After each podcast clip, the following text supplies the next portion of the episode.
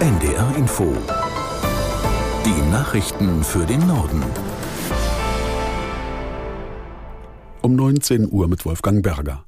Der Internationale Gerichtshof in Den Haag hat Israel aufgerufen, umgehend Maßnahmen zum Schutz der palästinensischen Zivilbevölkerung im Gazastreifen zu ergreifen und humanitäre Hilfe zu ermöglichen. Die Regierung Südafrikas, die die Klage eingereicht hatte, sieht sich in ihrem Vorgehen bestätigt.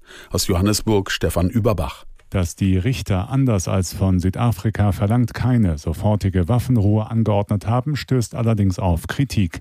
Auch sei unklar, welche konkreten Folgen die Entscheidung für das israelische Vorgehen im Gazastreifen haben werde.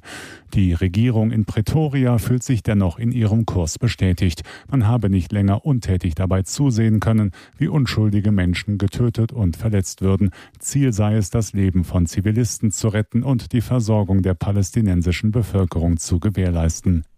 Die Teilnehmer des Verkehrsgerichtstags haben Vorschläge für mehr Sicherheit im Straßenverkehr präsentiert.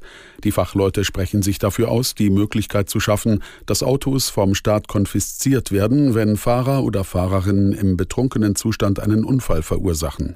Die Regelung soll auch für Fahrräder oder Roller gelten. Einvernehmen herrschte auf der Tagung in Goslar darüber, Unfallflucht nicht von einer Straftat zu einer Ordnungswidrigkeit herabzustufen. Bundesinnenministerin Faeser hat eine Anlaufstelle für bedrohte Kommunalpolitiker angekündigt. Sie soll in der zweiten Jahreshälfte an den Start gehen und mit bis zu einer Million Euro gefördert werden.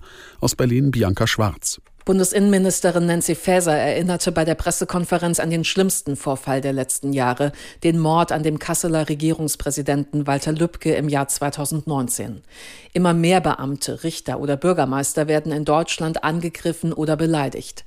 Betroffene erhalten nun erstmals eine zentrale Ansprechstelle, wo sie Hilfe bekommen und beraten werden. So soll auch die Kommunikation verbessert werden zwischen den Betroffenen einerseits und den Sicherheitsbehörden der Justiz und der Verwaltung andererseits. Alexander Zverev hat das Finale der Australian Open verpasst. Der Hamburger Tennisprofi verlor sein Halbfinalspiel gegen Daniil Medvedev aus Russland in fünf Sätzen. Im Finale trifft Medvedev am Sonntag auf den Italiener Yannick Sinner. Das waren die Nachrichten.